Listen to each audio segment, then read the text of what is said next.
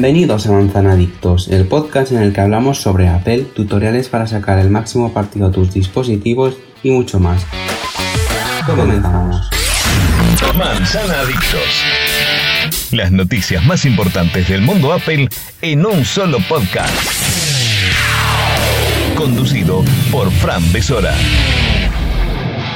En el episodio de hoy quería hablaros sobre 5 aplicaciones muy interesantes que estoy probando barra usando en las últimas semanas. Así que vamos con ellas. La primera de todas se llama Canary Mail, que como podrás comprobar por el nombre es un gestor de correo electrónico. Y te preguntarás, ¿por qué te has cambiado a estas alturas de gestor de correo electrónico? Pues bien, la historia es un poco larga, así que para que lo entiendas te la voy a explicar. Hace unas semanas que llevo usando OneBlocker, que es una aplicación que te bloquea los rastreadores, anuncios, cookies, ventanas emergentes de Safari, para que tu experiencia navegar por el navegador sea mucho más limpia, mucho más rápida y en definitiva mucho mejor. Pero es que en su última versión añadió una función que te bloquea los rastreadores de dentro de las aplicaciones.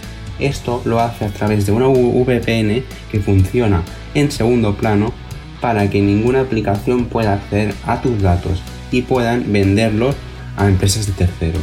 Esto es genial porque en aplicaciones con anuncios te bloquea los anuncios, incluso en las nativas como Apple News. Pero bueno, como no tenemos Apple News en España, no lo podemos comprobar con esa aplicación. Pero yo lo he comprobado con otras aplicaciones y funciona. El caso es que cuando probé OneBlocker por primera vez, lo probé con Spark. Y entonces, después de estar usando Spark durante un minuto, entré en la aplicación y como te dice los rastreadores que te ha bloqueado, vi que había bloqueado 7 rastreadores en menos de un minuto. Y esto no puede ser. Me esperaba algo similar siendo gratis, pero no tanto. No en tan mayor medida. Es que 7 rastreadores en menos de un minuto me parecen demasiados. El caso es que después de ver esto busqué alternativas y me encontré con Canary Mail. Bueno, de hecho no me encontré. Me acordé que me la habían recomendado y entonces la descargué, la probé y quedé enamorado, tanto por su privacidad, por su interfaz y por sus funciones. La interfaz es similar a la aplicación nativa de Mail. Es como si fuese la aplicación nativa de Mail pero con todas las funciones que le faltan, como por ejemplo las notificaciones push, el poder programar mensajes, encriptar mensajes, crear plantillas, etc. También me gusta muchísimo la organización porque tú haciendo un swipe hacia la derecha puedes ver todas tus cuentas de correo electrónico, por ejemplo, la del trabajo, la personal, la de Amazon, etc. Además, podrás crear swipes para realizar acciones dentro de la bandeja de entrada, como por ejemplo, soy para la izquierda eliminar mensaje, soy para la derecha leer mensaje, etc. La siguiente aplicación de la que quería hablaros es Syndrome, que Syndrome es un reproductor para YouTube. Puedes ver tus suscripciones, entrar en cada una de ellas, ver el feed con los nuevos vídeos, poder reproducir en PIB y también en segundo plano. Estas dos cosas solo se pueden hacer si eres suscriptor de YouTube. Pero en iOS hay una forma para tenerlo sin ser suscriptor, que es entrar en YouTube desde Safari. Pero al final no es lo mismo. Esta aplicación, Syndrome, te lo viene a solucionar.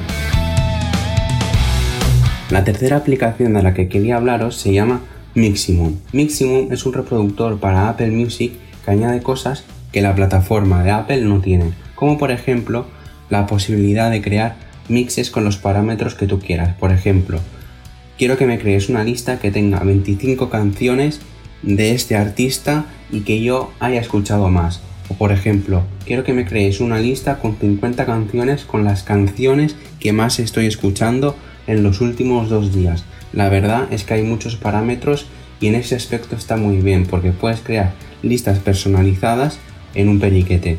Además, tú tendrás una visión de todas tus listas y dentro de cada lista podrás ordenar las canciones como tú quieras, como por ejemplo de más a menos escuchada o por ejemplo de recién añadida a la que se ha añadido más antiguamente etc. Pero lo mejor de todo es que dentro de cada lista podrás buscar canciones y empezar a reproducir por la canción que tú quieras.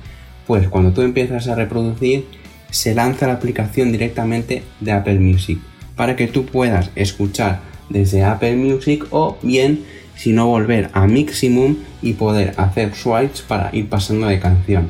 Al final es un reproductor y esa es su función principal.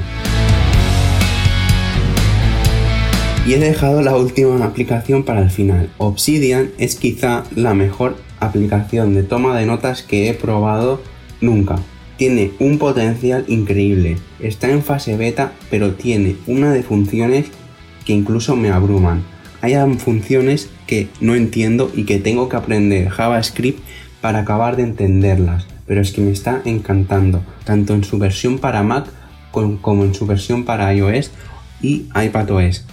Obsidian tenemos que considerarla solo una aplicación de notas, pero también una aplicación de búsqueda, de apuntar cosas y para aprender algo. Porque tú en Obsidian puedes crear carpetas con diferentes notas y las notas se pueden entrelazar y conectar entre sí. Por ejemplo, un ejemplo, yo tengo una nota que se llama mindfulness y dentro de mindfulness tengo, por ejemplo, los 10 puntos más importantes que estoy aprendiendo. Entonces, por ejemplo, tengo los pensamientos son como un arco iris y esa frase está enlazada a una nota donde me explica qué significa ese principio del mindfulness. Esto es muy bueno porque si estás estudiando o aprendiendo algo, tú puedes crearte tu forma de estudio así. Como por ejemplo, si estás aprendiendo desarrollo de aplicaciones, puedes crearte una nota que se llame desarrollo de aplicaciones con los 10 aspectos, bueno, quien dice 10 dice 20, con los aspectos más importantes de ese tema, subrayarlos y ese subrayado irá a otra nota donde te va a explicar mejor el tema.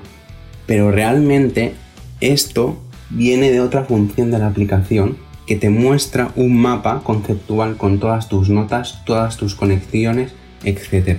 Es como si fuera un cerebro digital.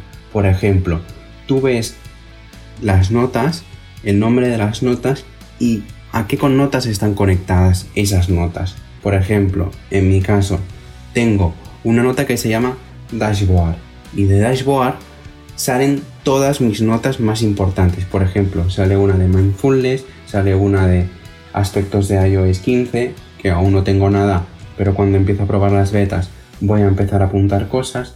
Tengo otra, por ejemplo, con enlaces a recetas de comidas, un largo, etcétera. Y esto va muy bien, como he dicho.